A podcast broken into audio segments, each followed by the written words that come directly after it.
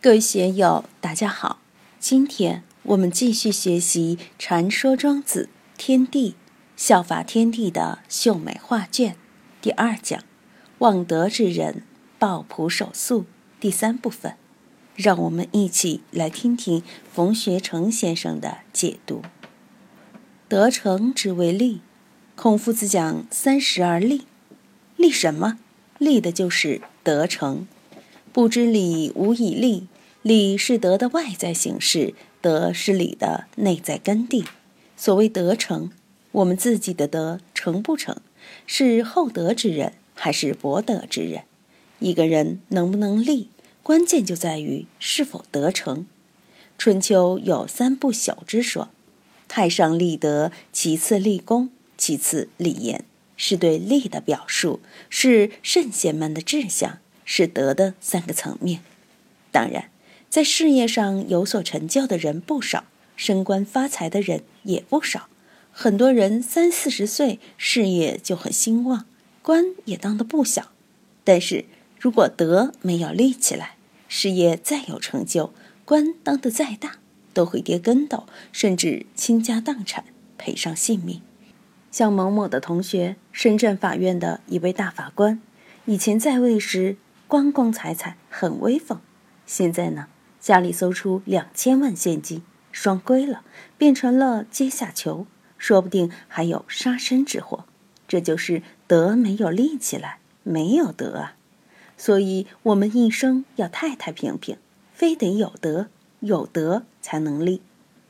循于道之谓备，我们的确要循于道。如果不能循于道，就不能圆满。所谓备，就是完备。用佛教的话来说，叫大圆满。大圆满无路可行，只有一个办法，就是循道而行，也就是《齐物论》里说的“道行之而成”。总之，如果我们在任何时候、任何状态、任何环境都循道而行了，那么我们自然就完备了，自然就大圆满了。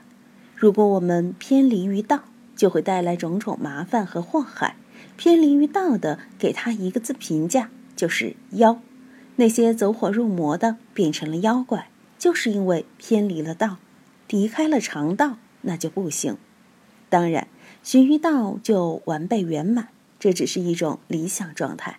在现实中，循于道未必就顺。人之际遇，有顺有不顺。有的人平步青云，有的人。艰难困苦，备受折磨，就像佛渊老和尚，尽管是八方仰慕的佛教界泰斗、禅宗尊宿，可还是免不了摔了一跤，把骨头摔断。摔断了怎么样呢？两三天就要下床，半个多月就出了院，还带队到湖南参加一尘老和尚在喜心寺的开光法会。他老人家就是这样了不得，意志极其坚强。这就是。不以物错志，不以物错志之谓完。什么叫完呢？就是完备，神完气定。不以得失怀于心，不以荣辱怀于心。有的人平常周武正王，神完气足，但是一遇到挫折，一受到打击，马上就如丧家之犬。那天讲《道德经》，讲到宠辱若惊，为什么呢？受宠若惊很好笑。如也若惊，是说有的人遇到一点困难打击就以物错志。我们在经济上有得失，在事业上有得失，这还无所谓，就怕你的自尊心、人格、志气受挫，这样就会很麻烦。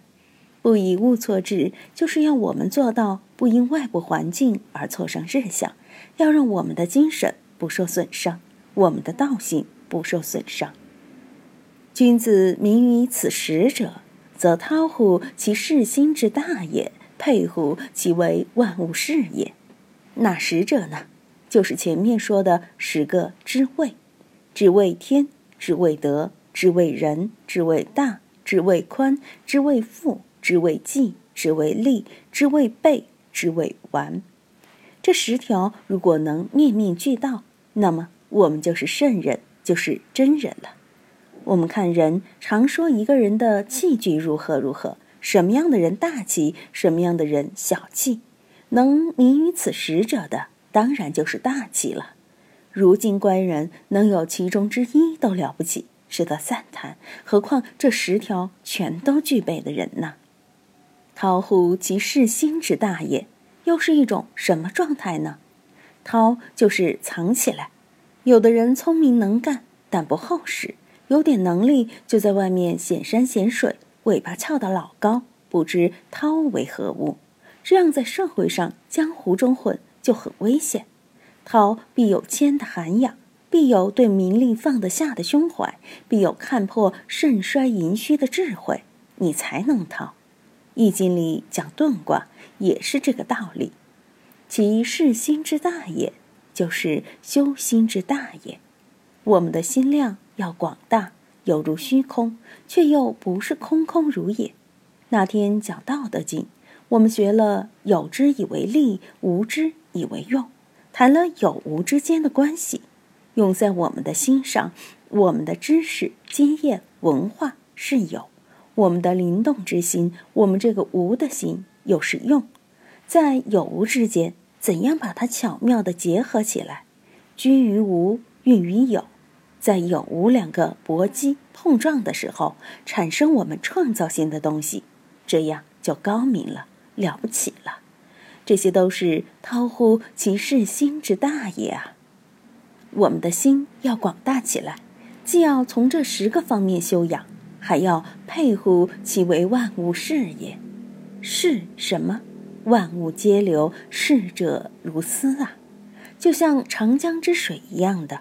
当我们位于长江之上时，长江之水很澎湃，很丰富。万物在我们心里来来去去，在大道里来来去去，的确是很丰富，都是万物皆流。佩乎其为万物是也，万物皆流而留不住，也就是无常。我们要看到这个无常，如果不懂得无常，总想把什么都抓住、盯住，那是愚蠢的。因此，明乎此实者。